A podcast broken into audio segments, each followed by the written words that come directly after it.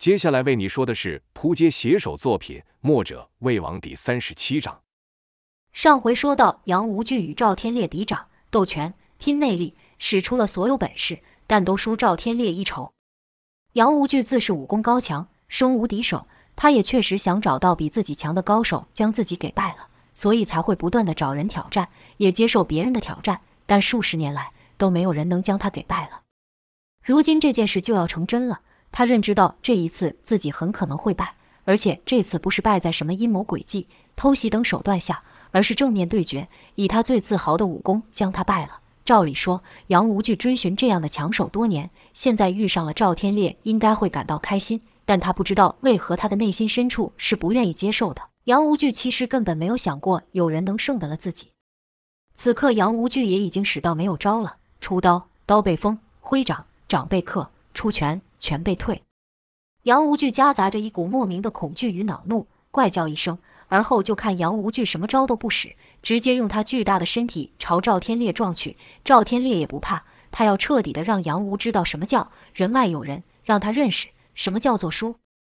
想当年他可是被杨无惧压着打的，若非有那神秘人出手相助，他早就没命了。事隔多年，风水轮流，现在他终于能让杨无惧尝尝败北的滋味。赵天烈他身为九黎霸主。必须要让人知道他有这个实力保护九黎，他要让整个江湖知道，感动他九黎上的人要付出什么代价。他要让杨无惧不仅仅失败而已，而且是败得无地自容。看杨无惧像座小山一样朝自己倒来，赵天烈喝道：“你已经没招可使了，但我还没有出全力呢。杨无惧，给我倒下吧！”就看赵天烈是两手分上下，上手成掌。拍向杨无惧的肩头，抵住杨无惧冲撞之势；下手紧握成拳，打向了杨无惧胸腹之间的中庭穴。此处为人体任脉之中枢处，伤之轻则气血停滞，重则是直接气塞而亡。赵天烈有心以力制力，便只运起那阳刚霸道的炎阳劲，就看杨无惧那如巨人般的身体，就这样被赵天烈的一掌给抵了住。跟着就听杨无惧是大呕的一声，吐出一坨绿色的粘液。那是因为他被赵天烈的拳打中所致，杨无惧学到重创，一时吸不上气，兼之一股炙热之劲冲入体内，好似将他的五脏六腑都架在火上烤一样。体外的皮肉伤，杨无惧尚可以凭着他狂劲忍住，可体内之伤，他如何能忍？就看杨无惧身体突然像泄了气般，两腿一软就要倒下。想当年杨无惧力战正邪两派，那个天下间谁能奈我何的气魄。打退赵天烈与神秘人，尽管身上也受了伤，但却没有退过一步。可今天居然要在赵天烈的面前倒下，他不承认。即便他和赵天烈的实力差距已经如此明显，他还是不愿承认赵天烈。他还把赵天烈当成是他曾经的手下败将。就看杨无惧膝盖距离地面仅剩数多时，他发出了一阵低鸣的嘶吼，像只受了伤的野兽般。可随着这阵吼声，杨无惧居然硬生生地止住身形。凭的仅仅是他那不服输的意志力。现在他已经不能再俯视赵天烈，换成是赵天烈在俯视着他。赵天烈知道自己那一拳的威力，看着杨无惧五官扭曲，脖子爆出青筋，嘴巴甚至因控制不住而流出口水。这些丑陋的表情，在赵天烈看来却是有些佩服的。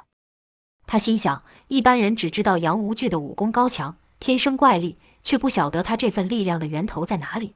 这份永远不认输的求胜心。便是他力量的来源。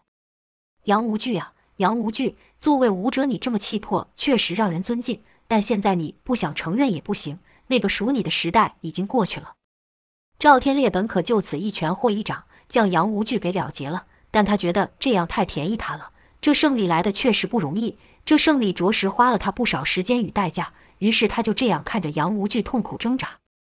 这时，杨无惧也不知道从哪里又生的一股力量。只见他上身一扭，向后翻去，起身时就抄起了板门大刀，对赵天烈喊道：“赵天烈，你个手下败将，想胜我还早五百年呢。”跟着就看杨无惧举刀劈出，一道迅疾猛烈的刀劲就朝赵天烈斩来。赵天烈已经与斩天刀交手数次，太了解斩天刀的威力了。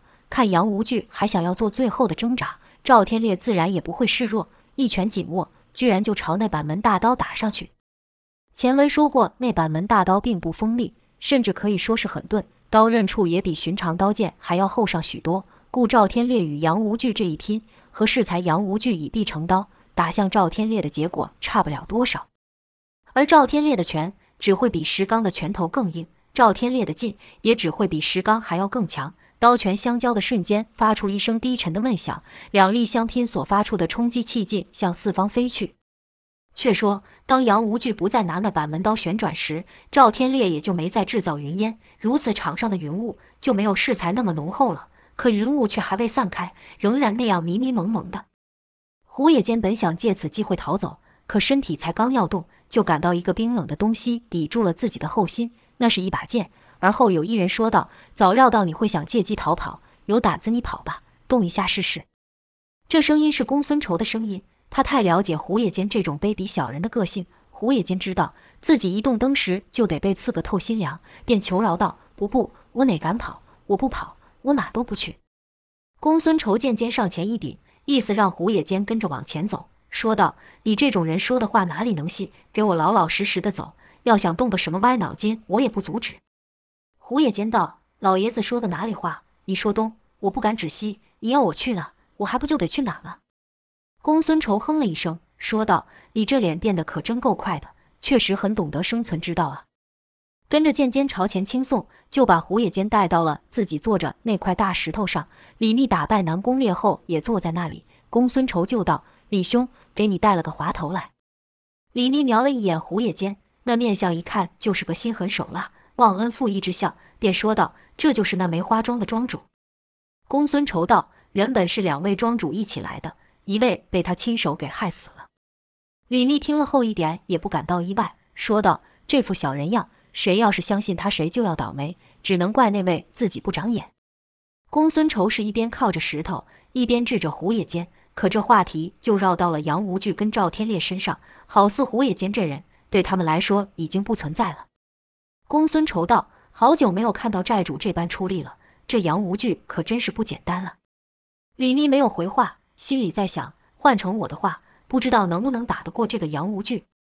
正想着，杨无惧和赵天烈交手的气劲就朝他们奔来，李密忍不住举棒迎去，想试试看这杨无惧武功到底有多厉害，喊了声：“给我起！”五色棒一甩，身前就出现一道厚厚的土墙，就听砰砰砰。数声响，乃气劲撞到土墙所发出，一直打到土墙崩裂，那气劲才消了去。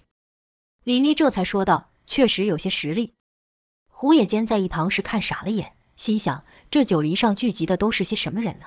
早知道就不答应那人来打这什么九黎了。这笔买卖做的可真是太不划算了。九黎四柱的其他人也和李密有同样的想法，都想试试这杨无惧到底有多厉害。其实这气劲哪里光是杨无惧的，当中也包含了赵天烈的，所以他们心里其实也在想：我和寨主到底还差多少？江满红看气劲冲来时，毫不客气的一拳打去，一拳就将气劲给打散，但自己也被震退了好几步。费斯在赵月华身前哼了一声，举斧劈去，发出一股锐利的气劲，两道气劲于半空中相撞，是相互抵消，不分上下。至于那卢也亭。还是那副眼睛都没有张开的模样，在气劲到身前数尺时，才从腰间拿出铁锤。卢也平是九黎上锻造武器的第一好手，这铁锤跟铁钳就是他最熟悉的东西，自然就把他们当武器来使。跟着就听到“锵”的一声响，那气劲与卢也平手中的铁锤撞上而后就散了去。卢也平依旧是那样的表情。如果不是卢也平护着童风和姚建轩，凭他两人此刻的功力，绝对承受不了这两大高手比拼的气劲。在他们身旁的一棵大树就被无形的气劲给撞断了去。姚建轩不由得呢喃道：“好厉害！这个赵天烈真的好强。如果有一天能超越他的话，那我岂非就真的成了天下第一？”童峰也是激动，紧握着双拳，心里想：如果我有他一半的武功，那好些人就不用为救我们而丧命了。如果我有他这样的功夫，说不定我还能把爷爷给救了。一念至此，童风自己都觉得荒谬。当时他还是只个什么都不会的孩子，即使日后真让他达到赵天烈的境界，时间又怎能倒退？回说杨无惧这几年时间虽未行走于江湖，但他也不是白过的，是日夜琢磨如何提升自己的武功。从前他的斩天刀只可发出一刀，也只需要发出一刀，终于让他想出了一种新的手法，突破了原来的瓶颈。他将此招命名为斩天三式。此招之前一直没有使出，是因为还没有人能将杨无惧逼到如此地步。就看杨无惧那刀劈至一半，不再是向前直压而去，反而是朝后抽回，如此刀距就变短，速度与威力便更为厉害。跟着就看杨无惧借此收刀之势，身体回转，与此同时再加叠刀力。如此，这第二刀就加上了前一刀的余劲。赵天烈莫料到杨无惧居然还留了这一手，虽然有些意外，但依旧是出拳轰去。可这一下，赵天烈居然被轰退了。他的拳劲还是和刚才一样，但杨无惧的刀力却已经加叠到了两层。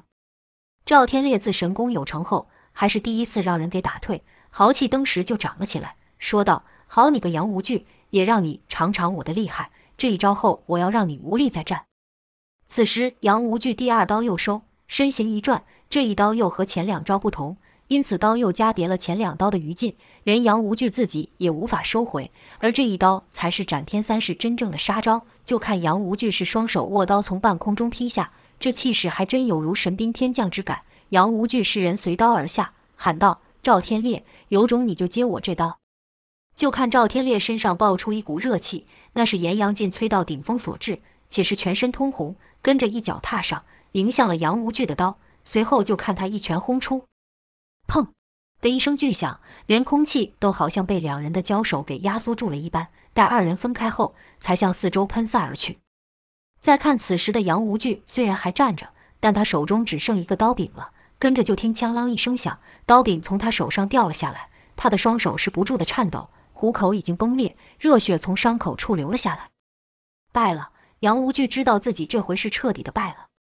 再看赵天烈一拳挥出后，虽然打败了杨无惧，但体内的炎阳劲也因此大盛而起。适才赵天烈若是配合着寒冰劲出手，杨无惧那第三刀只怕根本就挥不出来。可赵天烈豪气一起，便单单使出炎阳劲对抗斩天三式。现在他也需要好好调息一番。就看他脸上是一阵青，一阵红。青的时候，周遭空气是瞬间变冷，如入冰窖中。红的时候又热得异乎寻常，让人为之一塞。如此反复九次，赵天烈才恢复了正常的神态，看起来是神气充足，双眼金光炯炯。杨无惧败了，即便使出最将一招，还是败了。杨无惧是这次灭九黎任务中最为关键的人物，杨无惧输了，就表示任务失败了。可是有一件奇怪的事，众人都没有发觉。那就是自从赵天烈和杨无惧面对面交手之后，就没有再继续制造云烟，但这云雾却迟迟未散。尤其是经过刚才杨无惧与赵天烈那一阵激烈的打斗，那四散的气劲，照理说也能把这云雾给吹散了，但也没有。李密等人还以为那是赵天烈尚未散功所致。正当众人都聚焦在赵天烈与杨无惧的战场时，赵月华突然感到颈部一痛。紧接着，口鼻被一个极度粘稠的东西给捂上，想出声都出不了。跟着就感背上药穴被点，瞬间失去了气力，而后身体悬空，居然被人给抬走了。没有一会，姚建轩颈部也被刺了一下。他现在武功被封，但被那奇怪的东西刺一下就承受不住，差点晕过去。跟着就和赵月华一样，被人悬空抬去。这偷袭之人行动极为隐秘，是一点声响也没发出，连在姚建轩身旁的童风。都没有察觉到姚建轩已经被人带走了。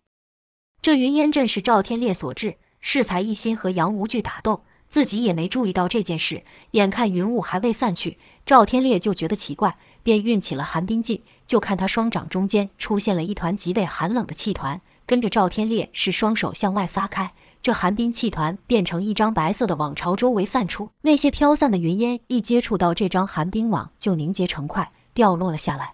如此云雾皆散，众人才可以看得清楚。这一看，赵天烈不由得大吃一惊。不只是赵天烈，费斯等人也是脸色大变。童风更是慌张地说道：“你是什么时候抓走他们的？快把他们放了！”到底是何事让九黎之人和童风都如此惊慌？原来他们看到了赵月华和姚建轩在殷万清的身上，殷万清就像条蛇一样，用身体将这两人给卷住。赵天烈怒道：“你这家伙，居然没死！”好好，嫌死一次不够，我可以让你死第二次、第三次。赵天烈一边说一边朝殷万清奔来，可奔到一半，突然感到脑袋一阵晕眩，跟着内力就提不上来，好似整个人都被抽空了一样。就看赵天烈控制不住自己那前冲之势，是向前急踏三步，才不至于扑倒在地。心里惊道：“我中毒了，是什么时候？”费斯等人看到赵天烈如此模样，一运功才发现自己也是如此。公孙仇赶忙从怀中掏了一粒解毒丹丢给赵天烈。公孙仇这颗解毒丹可解大多数虫蛇之毒，可赵天烈服下后起身运功，却依旧提不起半点力气，对公孙仇摇了摇头。却说殷万清不是一开始就被赵天烈打得骨骼变形，陷入石壁内了吗？怎么此时又活过来了？确实，要是换成别人，被赵天烈那盛怒的一力撞向山地，当时就得死去了。可殷万清的身体柔软如蛇，加之赵天烈出手前还将他身上的粘液给冰封住，赵天烈那时为救赵月华，一出手就是十成功力的寒冰劲。虽然将殷万清给冰封了，但那层冰也就替殷万清承受住了巨大的撞击。旁人瞧殷万清的身体呈现那弯曲异常的模样，都以为殷万清是必死无疑了。哪会想到殷万清的身体本就奇特。之后，赵天烈与杨无惧交手，使出炎阳劲时，殷万清身上的冰就渐渐融了去。若是赵天烈不用这炎阳劲，单凭殷万清的功力，恐怕还无法破冰而出。趁着云雾阻碍视线，他就溜了去，并将农家的药混入云烟中，而后就像蛇一样等待着、隐匿着。他行动极为缓慢，且身体是贴地而行，使费斯等人连脚步都感觉不到。这才一下就制住了赵月华和姚建轩，就看殷万清发出贼贼的笑声，说道：“公孙老儿，这毒凭你是解不了的。”公孙仇几次想提气都运不起来，好似全身的力气都被人抽干。可除此之外，并无其他中毒症状。可公孙仇也无法确定是否真是如此，心想这药无色无味，必是混在刚才的云雾中吸入后导致。这是什么蛇毒这么厉害？公孙仇心想。殷万清既然号称万蛇，那所使的自然是蛇毒了。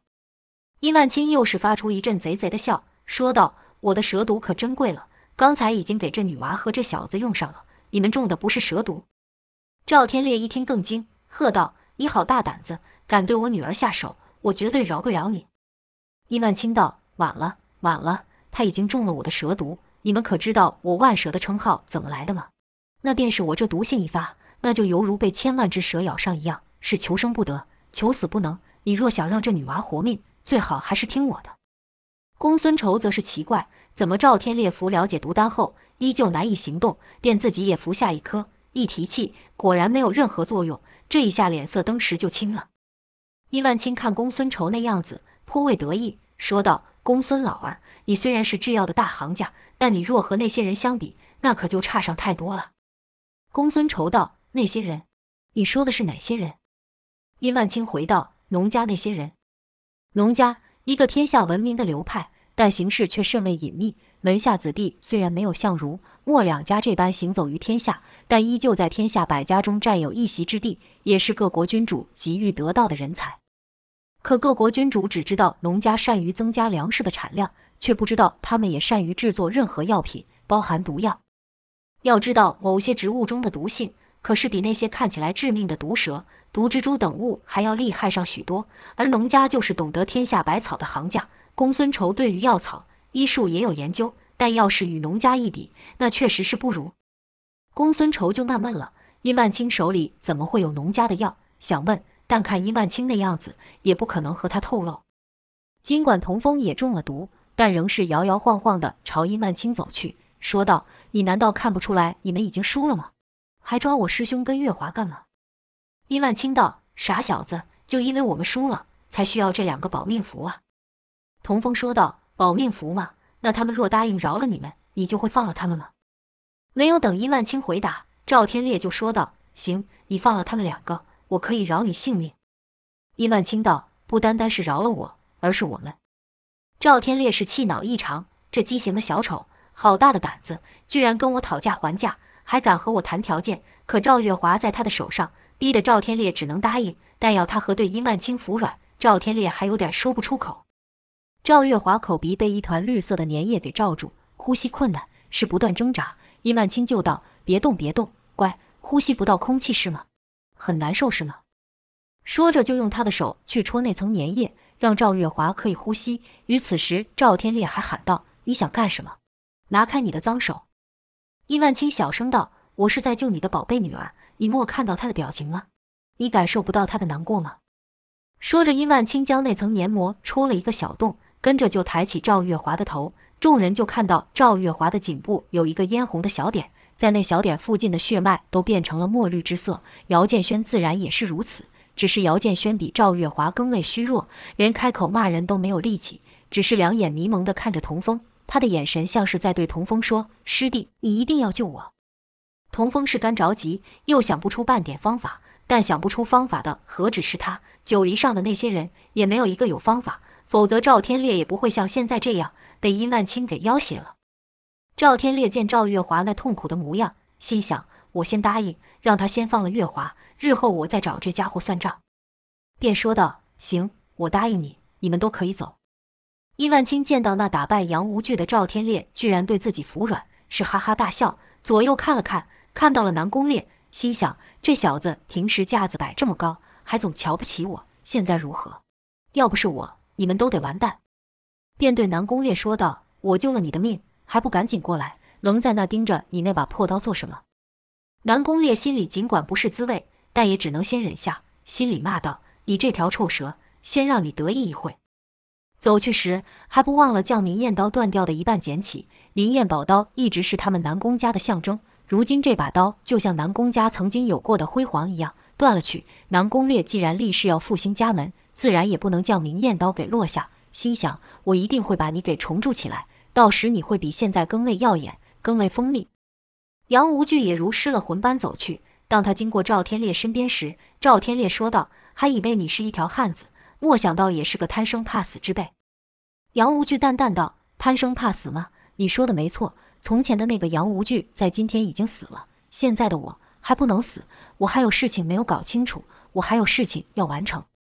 争胜负、拼输赢是杨无惧以前活着的目标，但对现在的他来说已经不是了。所以他告诉自己要活，即便是用败者的身份，他也要活。”等胡野间和夏景渊也靠过去后，赵天烈便问道。可以放人了吧？谁知殷万清说道：“哪有这么便宜的事？还有你那神奇的武功秘籍也得交出来。”此话一出，不只是九黎人觉得离谱，连南宫烈等人也觉得此要求太过。胡野间也拉了拉殷万清的衣角，说道：“殷兄，见好就收吧。”哪知殷万清此时态度甚硬，一把甩开了胡野间，一手一指摸赵月华的脸颊，对赵天烈说道：“怎么？难道你舍不得吗？难道在你心里？”那秘籍比你这宝贝女儿的性命还要重要吗？赵天烈闻言，失怒的连眼睛都要喷火了。公孙仇也斥喝道：“你这条臭蛇，可别太得寸进尺了。”殷万清瞟了一眼公孙仇，说道：“你守了这女娃一整路，现在呢？她还不是落在了我的手上？你这无能的老儿！”公孙仇气归气，但对于殷万清所说的话又无可反驳。见公孙仇无话可说，殷万清就继续对赵天烈说道。我这万蛇之毒，天下间无人可解。你若不答应，左右我们也是个死，还能带两个娃陪葬，这买卖不亏不亏啊！赵天烈就看殷万清的指尖发出暗绿色的水滴雾，心想那必是他所说的万蛇之毒。在他心中，秘籍算什么？自然是赵月华的性命重要。便对费斯道：“去，把秘籍拿给他。”公孙仇、李密等人接道：“寨主不可以。”江满红倒是没说话，他一直都想知道。赵天烈的武功是怎么练成的？费斯则没有其他反应，他从来不质疑赵天烈所做的任何决定，他就是赵天烈的手足，所以江湖上才称他为九黎之刃。赵天烈对他也是绝对的信任。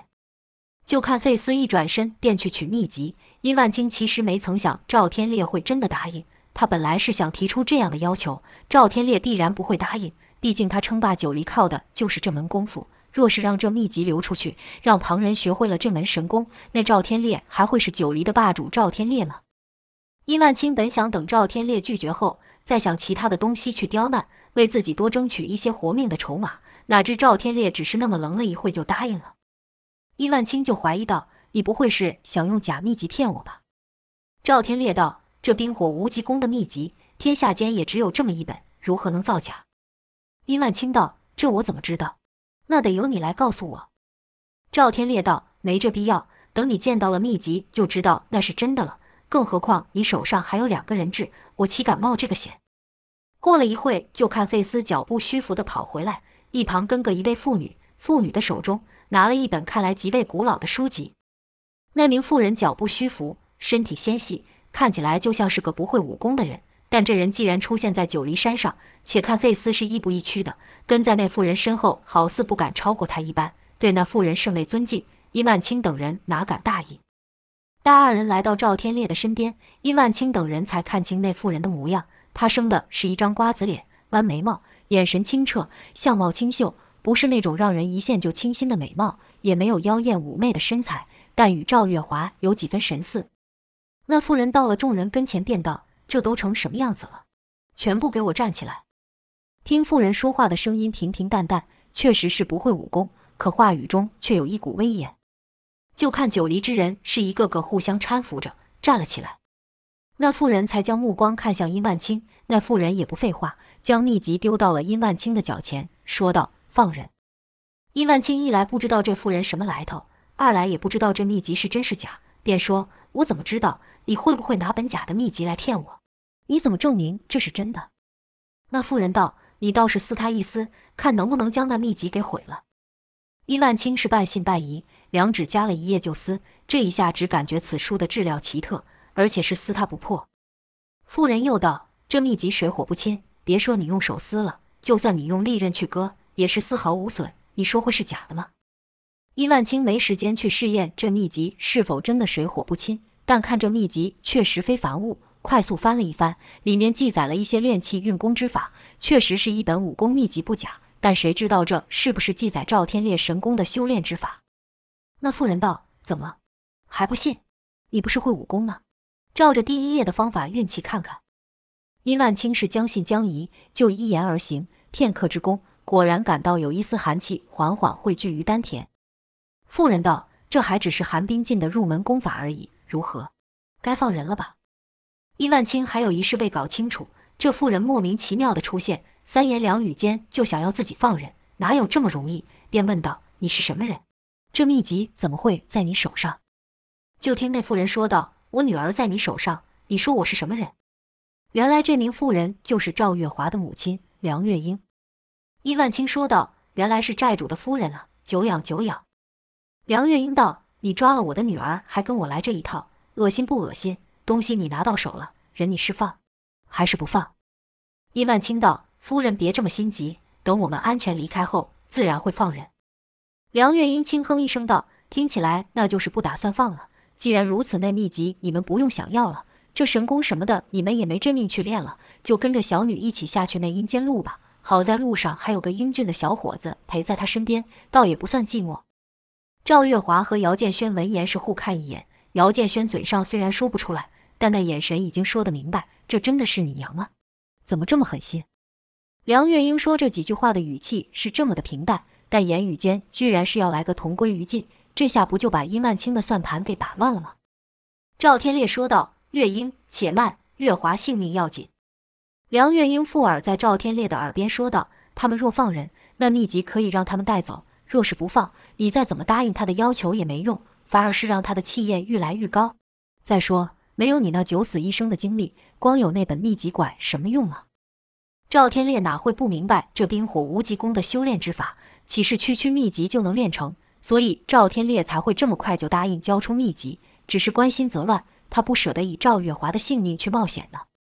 却说这位梁月英有何来历？如何也懂得这冰火无极功的修炼之法？但自己却像是不会半点武功。他与赵天烈又是如何相识？为什么不可一世的赵天烈好似对他的说话不敢反驳？这事还得话说从头，要交代清楚，得回到赵天烈挑战杨无惧的那一日说起。那日赵天烈输给了杨无惧后，赵天烈彻底明白了人外有人的道理。在此之前，他还以为凭他这手阴风掌和阴风身法当可纵横天下，可没有想到在杨无惧面前，自己变得如此弱小。从那之后，赵天烈听到哪里有奇人异事，便会前去虚心拜访。可惜江湖传言十个有九个是假的，剩下一个也属夸大之词。当中有真本领也不是没有，但有真本事又胜过赵天烈的，那是根本找不到。两年时间晃眼就过去，赵天烈几乎将神州大地都走了一遍，依然是毫无收获。一日，当赵天烈正感叹这一辈子或许就到此止步的时候，突然看到一群百姓慌慌张张、神色惊恐地从他面前跑过，这场面赵天烈这几年没有少见，不外乎就是哪个诸侯又派兵打哪个城镇了。百姓才会如此逃命。他投身江湖，不归属任何势力，便甚少插手这些战争事。可这次却听一个逃命的母亲用力拖着跌倒的孩儿道：“快给我起来！要是被那怪物追上，那我们就都要被吃了。”语气甚是惶恐。那小孩尽管摔得甚重，头都撞出血了，但一听到怪物要追来把他们吃了，也是赶快爬起来继续奔跑，好像连痛楚都暂时忘记了。再过一会，就听到一阵马蹄声奔来。马上的官兵一个个像是从大火里出来一样，衣服、眉毛、头发都烧坏了，不要命的催马狂奔。这可就引起了赵天烈的注意。他心想：这是头什么样的野兽，居然能让人如此害怕？便想过去一探究竟。途中好心人警告他说道：“你不要命了，还往内去？”赵天烈问道：“到底是什么怪物，让大家这么害怕？”那人道：“是一头会喷火的狮子啊，见人就吃，张嘴就咬。”他还只是爱吃人，其他动物他是一点兴趣也没有，根本就是老天派来消灭我们的怪物。赵天烈心道：这世上哪有喷火的狮子？这人想是怕得胡言乱语了，便莫再理会，继续往前去。那人看赵天烈不听劝，也就不管了。待走出不到三里地时，有一城镇。赵天烈入城一看，里面是空无一人，想是都逃命去了。大多数的房舍也都被烧得焦黑，但奇怪的是，猪只、牛羊、鸡犬等动物却是毫无损伤，在这空荡荡的街道上闲晃着。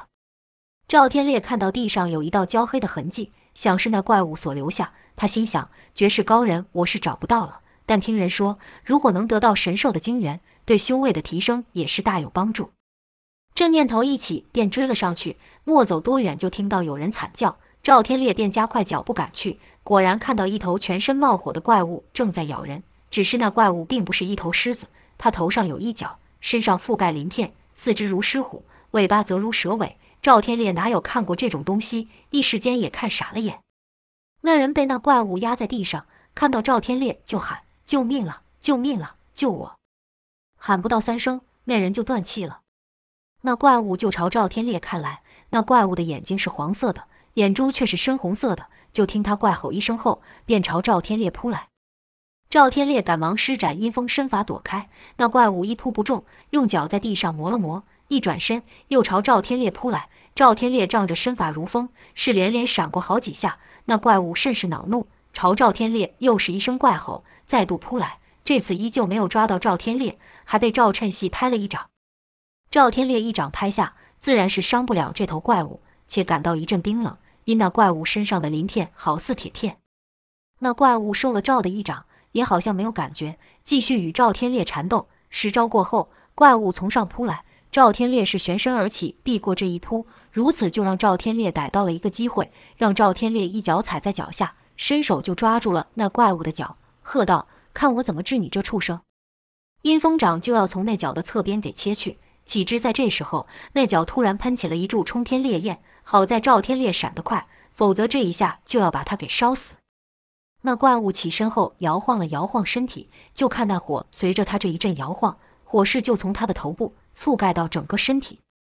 赵天烈这才明白为什么那些逃跑的人会没命的喊道：“火狮子，吃人的火狮子！”这怪物身上冒火后是火舌乱窜，赵天烈单是要闪这火舌就不容易了，更别说像刚刚一样还能欺近怪物，打他个几掌。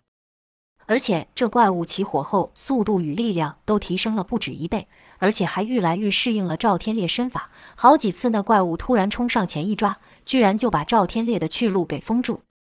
赵天烈想停下来，可那火蛇像是活的一样朝赵天烈打来，使得赵天烈只能不断地移动。赵天烈惊险闪避过几招后，发现到那怪物并没有像一开始那样追着他，而是盯着他看。赵天烈心想：难道这怪物也懂武功？为了验证自己这个想法，赵天烈以同样的身法连闪火蛇三次。果然，在第四次的时候，那怪物挥爪就扑来。好在赵天烈有心理准备，绕过了那爪，跟着就看到那怪物还是死死地盯着自己。赵天烈这才明白，这怪物并不是懂武功，而是在观察自己罢了。跟着便想，那我可不能一再地显示自己的招式，否则被这怪物都给看穿后，只有死路一条。赵天烈观察了一下周围。看到不远处有个石杵，甚是粗大，便将它抄在手上，也不动了。那怪物身上的火蛇如果打来，赵天烈就用手上这根石杵拍散；而且他很小心，不显出一点武功的套路，看起来就像是一个不懂武功的人，胡乱挥舞盘。那头怪物见赵天烈突然来这一手，还觉得奇怪，摇了摇脑袋，催动身上的火蛇朝赵天烈打去。赵天烈仍是那样乱挥乱舞，就把近身的火蛇都给打散。赵天烈心道：果然这怪物是在观察我的招式，我可得小心，别让他给看穿了。怪物是连催动三次火焰，可还是奈何不了赵天烈。怪物逐渐感到不耐，一声怪吼后，就朝赵天烈扑去，一爪挥过。赵天烈拿石杵去挡，那碗口般粗的石杵碰到怪物的利爪，居然变得像豆腐般，连声音都没有发出，就被削了去。赵天烈心道不妙，赶忙侧身逃跑。可他忘了，那怪物有尾巴。那怪物虽然还没转身攻来，可他的尾巴却扫了过来。这一下，眼看就要扫在自己的胸上。赵天烈是急中生智，拿那剩半截的石杵朝地上一撑，人就凭空长起了几尺高。跟着就听啪的一声响，石杵被那怪物的尾巴给打碎。赵天烈知道这样下去，自己肯定不是怪物的对手，只好逃跑。可这怪物是认准了赵天烈，呼的一下追了上来。这一追一逃中，就穿过了大道。大道上正好有一列马车在通行。赵天烈纵身一跳，踏着车厢就过去了，同时还喊道：“快点走开，后面有怪物要来了。”那些人没有明白发生什么事呢。一个人喊道：“这家伙发的是什么疯？这世上哪有什么怪物？”这话才刚说完，就感到一股热气冲来，一转头，只见一团火球朝他们奔来。说也奇怪，那怪物看到有人有马，他居然停了下来，把火劲一收，以免伤到马匹。